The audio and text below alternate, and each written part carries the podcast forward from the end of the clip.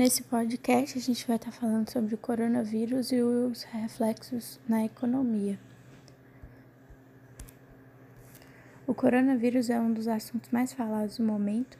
O vírus, que já existe há muitas décadas, desde meados de 1960, sofreu mutação e agora tem movimentado o mundo inteiro. O isolamento é a melhor saída para reduzir os casos e expor menos pessoas ao risco. Esse tipo de comportamento repentino, com certa com certeza causaria mudanças no mercado, afinal, as pessoas mudaram a maneira como consomem produtos e serviços diariamente. Logo de início, o novo coronavírus deixou claro como a indústria mundial depende da chinesa.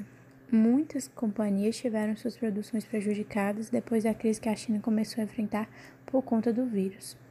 Ainda no final de fevereiro, as bolsas de valores dos Estados Unidos e da Europa perderam 12% de seus rendimentos, o que não acontecia desde a crise econômica de 2008 e 2009.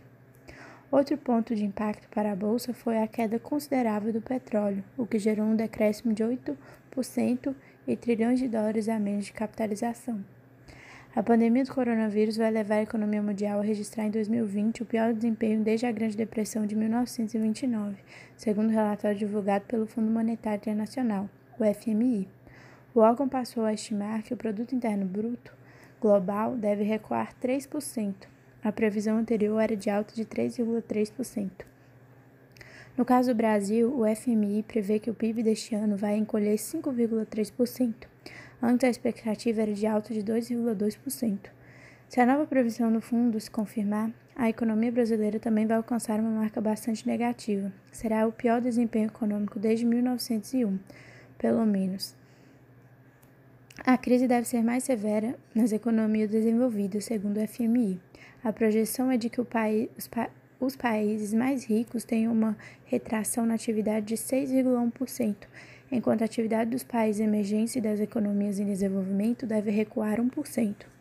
Nesse período de crise provocado pelo coronavírus, o fundo ressalta que são necessárias medidas de estímulo fiscal e monetário para manter a estrutura financeira global e dessa forma garantir que os trabalhadores tenham acesso a bens e que as empresas possam superar a recessão. A magnitude e a velocidade do colapso da atividade econômica que se seguiu à pandemia do Covid-19 é diferente de tudo o que ocorreu em nossas vidas, e há uma incerteza substancial sobre seu impacto na vida e nos empregos das pessoas, afirmou o economista-chefe do Fundo Monetário, Gita Gobinati. Diante de todas essas análises e previsões, conseguimos perceber o grande impacto que o vírus trouxe para a economia mundial e seus reflexos, que irão perdurar por um bom período de tempo em todo o mundo. Vê-se necessário atividades do governo e de todo o quadro de participantes que geram a máquina econômica para conseguir uma recuperação. É, a gente conseguiu perceber que diante dessa é, da pandemia, é, a gente conseguiu tipos de economias alternativas por exemplo, é, os serviços online aumentou muito, cresceu muito a procura por esse tipo de serviço, seja ele de qual ramo que for, eles sim teve um considerável aumento. Mas, é, de uma maneira geral, toda a economia sofreu por causa do coronavírus. E sim, é muito necessário que haja, sim, incentivos do governo, inclusive incentivos fiscais, como tem acontecido alguns, mas não vamos dizer que é suficiente, porque o que está acontecendo hoje ainda vai refletir muito lá na frente. Mas é, ele tem ajudado algumas empresas para poder estar tá pagando a folha de, de, de funcionários, mas ainda tem muitas coisas a se fazer, porque é um, um pequeno vírus e quão impacto grande que ele pode trazer e os reflexos que vão perdurar durante muito tempo ainda para a economia se recuperar.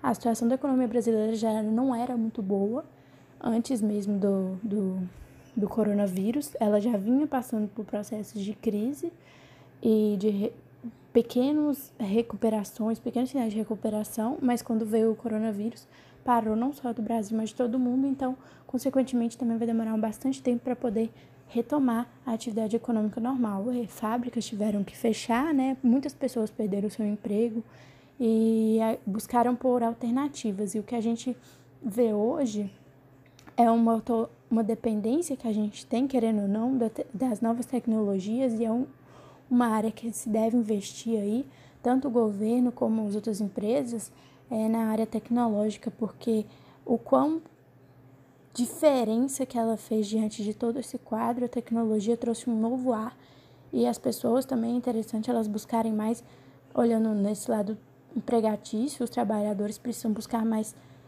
é, como podemos dizer, é mais especialização nas áreas, precisam investir mais no estudo, porque é o que cobra hoje.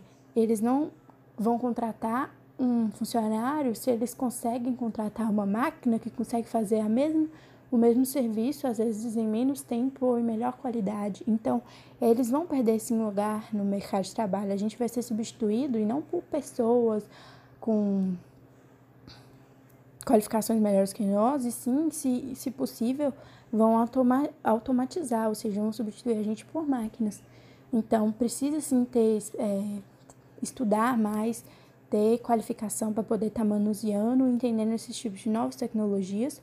Hoje é o que a gente quer trazer para quem está entrando no mercado de trabalho. É necessário aprender isso, buscar uma especialização e um conhecimento maior nessa área, porque é uma coisa que vai ser exigida sim. E como a gente percebeu aí, um pequeno vírus trouxe grandes mudanças e muito disso que não pôde tá no, no, no, no real passou para o virtual.